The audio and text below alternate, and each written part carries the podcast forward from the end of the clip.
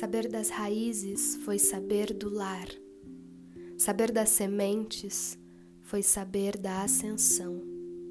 Saber das nascentes foi saber do desejo. Mas quando soube da palavra e dos poemas, aprendi a fala das bruxas e nunca mais vivi num mundo sem magia.